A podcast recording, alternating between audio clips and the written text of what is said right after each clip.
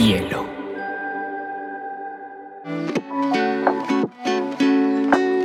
Hola, bienvenidos a Te Cuento News, un espacio donde analizaremos las noticias más importantes del mundo digital y la Web3 en menos de 20 minutos.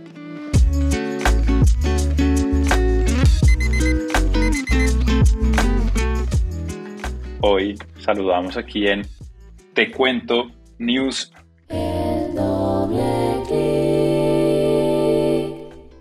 27 de octubre, jueves 8 y 25 AM. Cami oyentes, muy buenos días. Peter, te cuento que Ethereum está disparado, o sea, no lo taja nadie. Ya estamos cerca de la barrera de los 10.000, pero en realidad estamos en 1580. Es una locura. Ethereum está pompeando pues de lo lindo.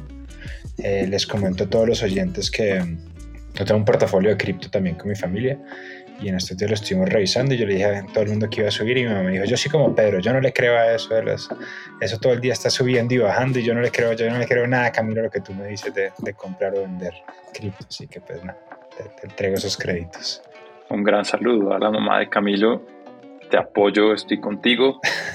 mi inversión en Ethereum estaba por a 3.200.000 pesos, así que este sube y baja en las gradas bajas no me agrada. Pero bueno, Peter, hoy hablando de cripto tenemos una, pues queremos valernos de la noticia de Newcoin para hablar de un tema que es muy, muy, muy importante y es que le queremos hacer doble clic a los tokens. Así que te cuento un poquito, si quieres, como el, martes dimos la introducción de que Newbank iba a sacar su propio token. Eh, básicamente uno empieza a mirar los, diarios y las noticias y los portales y todos arrancan a decir Newbank saca su propio cripto, Newbank saca su propio token, Newbank, eh, etcétera, etcétera, etcétera.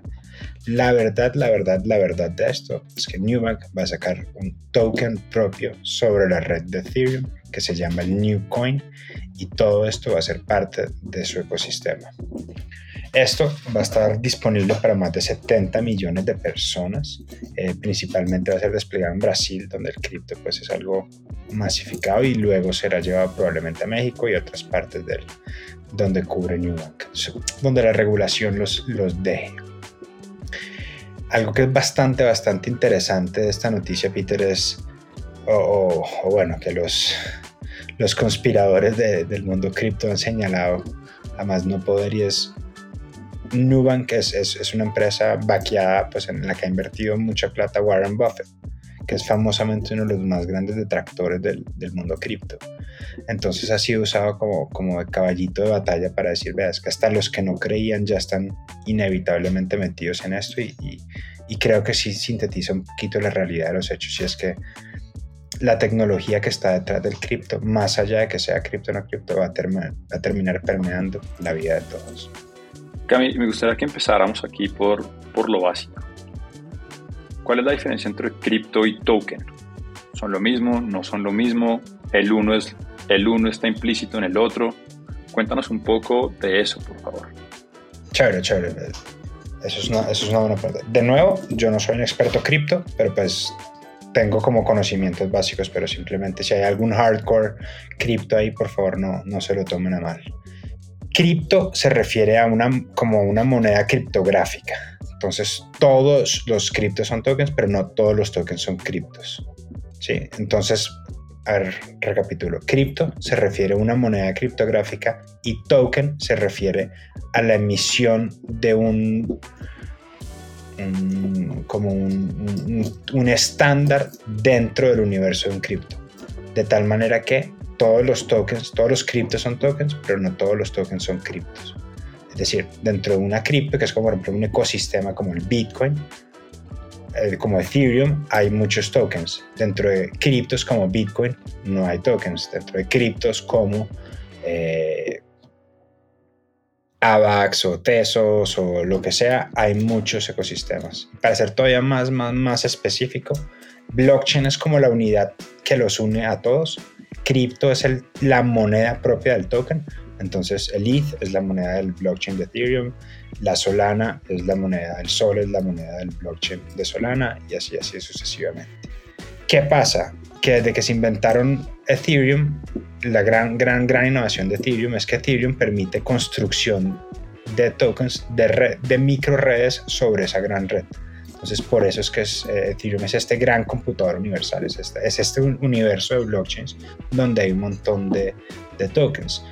Emitir un token es, es algo súper fácil, es, es, un, es, un, es un estándar de programación donde básicamente nosotros le decimos a la red de Ethereum, vea, yo quiero que en su red exista el Pedro Coin o el Camilo Coin o el Cata Coin o lo que usted ni siquiera tiene que ser coin. Yo quiero que existan los gorras o los cachos o lo que sea.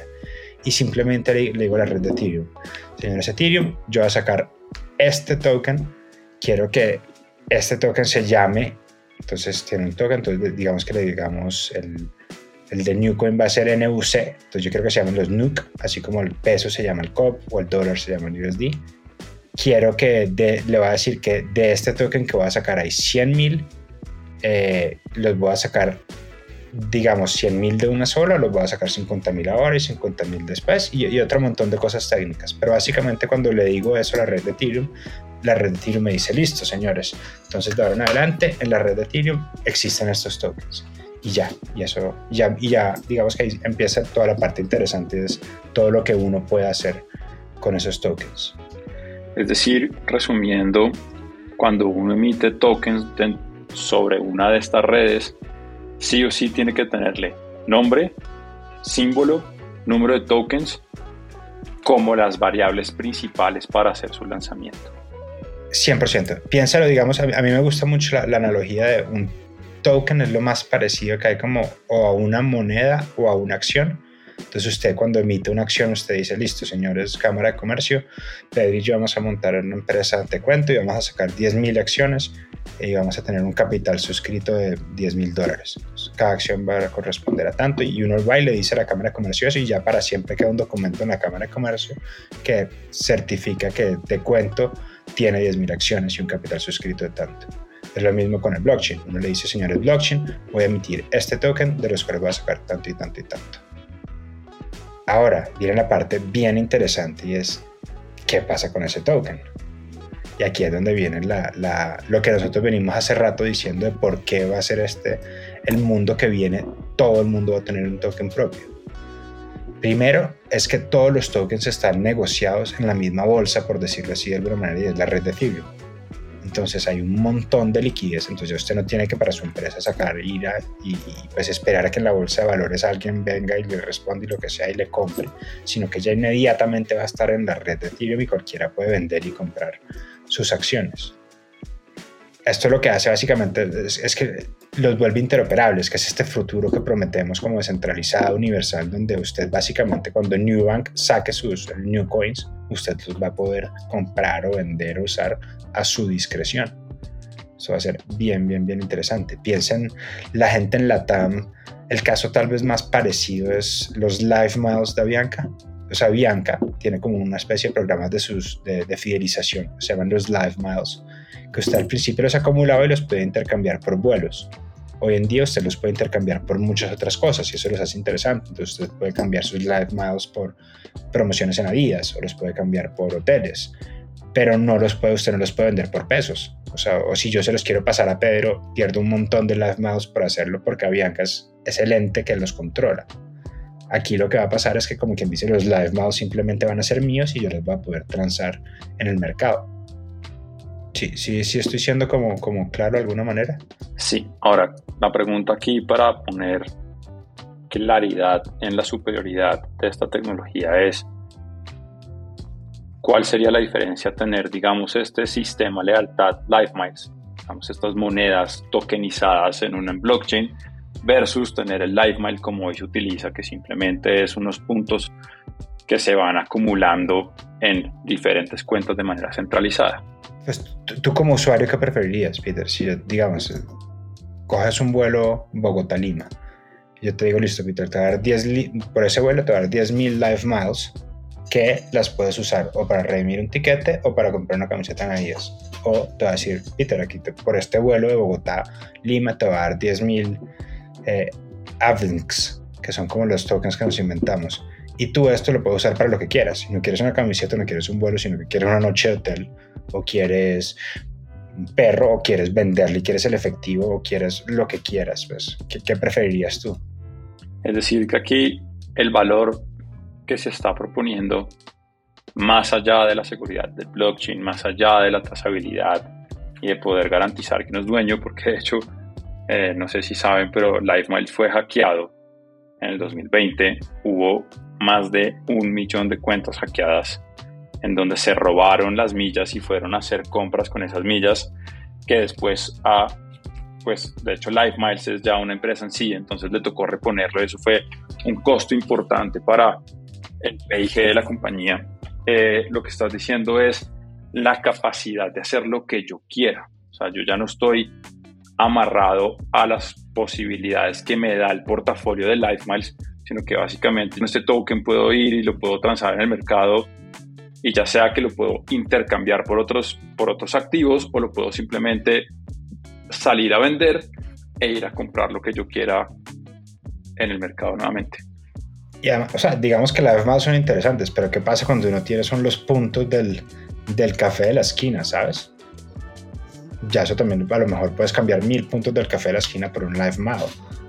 O sea, aquí es donde se vuelve verdaderamente interesante el mercado y lo que hacen las compañías para incentivar esto, que es lo que va a pasar ahora, como lo que vamos a empezar a ver. Entonces estoy seguro que vamos a empezar a ver, o bueno, pues no, estoy tan seguro, pronostico que después Ethereum a 10.000 me regañan, pero eh, eh, van a empezar a pasar cosas como las, las, compañías van a encontrar maneras de incentivo muy interesantes con, estos, con estas dinámicas. Entonces, por ejemplo, va a empezar van a ver, estoy seguro que, de nuevo no estoy seguro, pero creo, estoy muy convencido que van a empezar dinámicas de la naturaleza como listen to earn. Entonces va a salir una compañía de podcast, por ejemplo, Bielo, y Bielo va a decir, venga, yo necesito que la gente escuche mis podcasts. Entonces, ¿cómo hago para eso? Entonces le voy a dar a la gente Bielo tokens para por escuchar mis podcasts. Y ahí empieza uno como a incentivar una economía interna. Viene todo un juego de mercado, del cual hablaremos un poquito más adelante. bueno, y yo como, ¿quién decide ese precio? Y quién, o sea, yo le puedo pegar un, un Camilo Coin a alguien y pues, pues, nadie le va a pagar un peso por eso. Ni mi mamá, pues que está brava todavía con, el precio del cripto. Listo. Y acá hablemos un poquito del, del caso de Nubank para materializar el por qué Nubank saca este token. ¿Cuál es el propósito final de ellos? ¿Qué quieren, qué quieren que suceda? Que la gente empiece a utilizar más ese token para ahorrar su dinero, para hacer transacciones dentro de los mismos usuarios que, digamos, la plata tradicional tipo pesos colombianos reales brasileros. Ese es, ese es el objetivo, que empiecen a hacer una utilización de su sistema propio monetario. Sería muy atrevido de mi parte como hablar de los planes que tienen ellos, pero yo te diría una idea de como que uno, empieza uno a... Primero hay un tema de awareness muy importante y es que todo el mundo está hablando de New Bank ya solamente con esta noticia. Segundo, uno empieza a fidelizar clientes de una manera mucho más interesante ¿Qué pasa si yo le digo a la gente, venga, entre más new, entre más new coins tenga usted, mejor va a ser un cliente más preferencial en mi banco, por ejemplo, tener acceso a mejores tasas de interés o a tener acceso a mejores productos. Todo el mundo va a estar interesado como en, en tener esto y el precio del new coin va, va a crecer. Entonces eh, empieza como todo una, un flywheel effect alrededor de, de, una marca, que es lo que yo creo que va a empezar a pasar con, con estos tokens. Entonces yo accedo a los, a los new coins y por los new coins tengo mejores productos que cojo y de, me, voy a ser un cliente de Newbank por mucho más tiempo y así sucesivamente. No sé cuáles sean los planes concretos de ellos, pues eso, eso creo que lo dirá el tiempo. O, ojalá si alguien de Newbank está escuchando y nos quiere contar, pues maravilloso, encantados. Eh, pero, pero básicamente es para incentivar cosas de esta naturaleza. Y donde se pone aún más interesante, Peter, pero esto ya puede ser un poquito hardcore, es que esto también puede ser tokens de gobernanza. Entonces, no, no, no, es arbitrario la comparación que hacemos entre billetes, pues entre monedas y acciones, porque efectivamente los tokens también van a empezar a ser se van a poder empezar a tomar decisiones con esos tokens. Entonces, ¿qué pasa, por ejemplo, si la vasta mayoría de las personas que tengan nuestro, digamos, el, token de Te Cuento dicen, no, venga, es que yo estoy interesado en, en, que nos empiecen a hablar de política? Pues ahí está nuestra audiencia y nuestra audiencia nos está hablando con, con, mucha claridad, con nuestra comunidad. Entonces ya ellos empiezan como a decir, venga, es que nosotros tenemos el, entonces controlamos el precio de su acción, más o menos. Son, mecánicas bien interesantes, pero las que empiezan como a suceder acá, porque nosotros como compañía tampoco queremos que nuestra acción, que nuestro token se vaya al piso.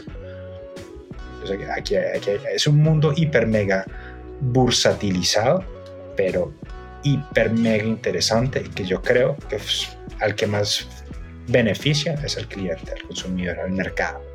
Entendido. ¿Qué sigue? Peter, hay, hay, yo creo que aquí hay, esto tiene tanto de largo como de ancho. Hay gente, hay, hay doctorados en, en, tokenomics, se llama como la ciencia que empieza como a, a, a, estudiar estas cosas. Yo quería hacer dos menciones importantes. Una es alrededor de la diferencia entre un token y un NFT. Entonces, este es el, por fin podemos hablar de un NFT comparado a otra cosa relativamente objetiva y es como los tokens son tokens fungibles y no te importa qué Newcoin tengas siempre y cuando tú tengas un Newcoin como los billetes. Ahora, los NFTs es un token, pero todos los tokens son diferentes los unos del otro. ¿Sí? Clarísimo. Dejémoslo en la claridad de la simpleza. no es usual para estos temas. Y, y, menos pues cuando yo estoy emocionado intentando explicar algo. Y la segunda parte son lo que se llaman los tokenomics. Y es cuando cada vez que uno emite un token, hay, hay toda una serie, pues como unas políticas de emisión bien interesantes alrededor de esto. Entonces aquí hemos hablado, por ejemplo, de la política de emisión de Bitcoin. Entonces Bitcoin una vez se creó Bitcoin, se emitieron, o sea, se dijo, aquí va a haber un número, 22 millones de Bitcoins, 21 millones de Bitcoins, según nosotros, para siempre. Y eso es lo que va a haber. Y eso, entonces ya uno sabe como que cómo es la política fiscal de Bitcoin ad infinitum. Con Ethereum, entonces la política de Ethereum es así, así, así.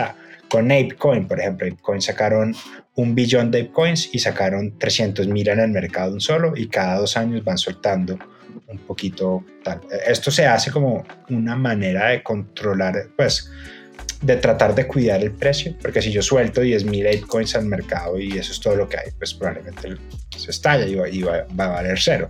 Entonces em, empiezan toda una serie de decisiones bien interesantes como alrededor de cómo controlamos el, el, el, o cómo manejamos el mercado de este token.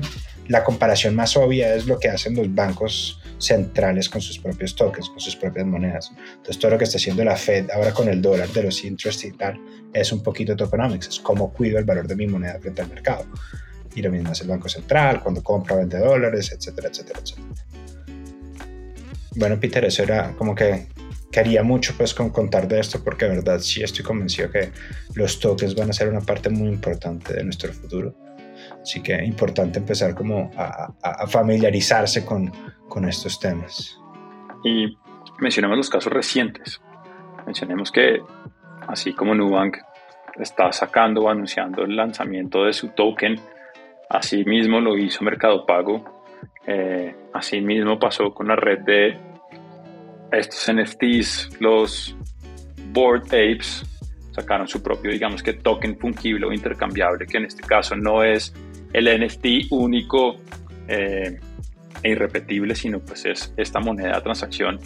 Y lo que empiezan es a buscar tangibilizar la utilidad de esa comunidad para que pueda transaccionar a través de su propia moneda, más todos los casos de usos de seguridad y de, eh, ¿cómo llamarlos? Sí, pues como las aplicaciones reales o como, como... como las aplicaciones más allá de simplemente transar. Especulativas, digamos, exacto. Exacto. Entonces, bueno, no, pues Cami, gracias por, por darte la tarea y esto ha sido todo del doble clic. Recuerden, si les gusta, si nos siguen, si nos escuchan, recomiéndanos y compártenos si no, también recomiéndenos y compártanos y nos vemos el próximo martes con todas las noticias de actualidad e interés en la TAM y el mundo. Wake up. See the sky, see the clouds amongst the sun. See the day for everything it could be. Stop treading on that snooze button. Bielo.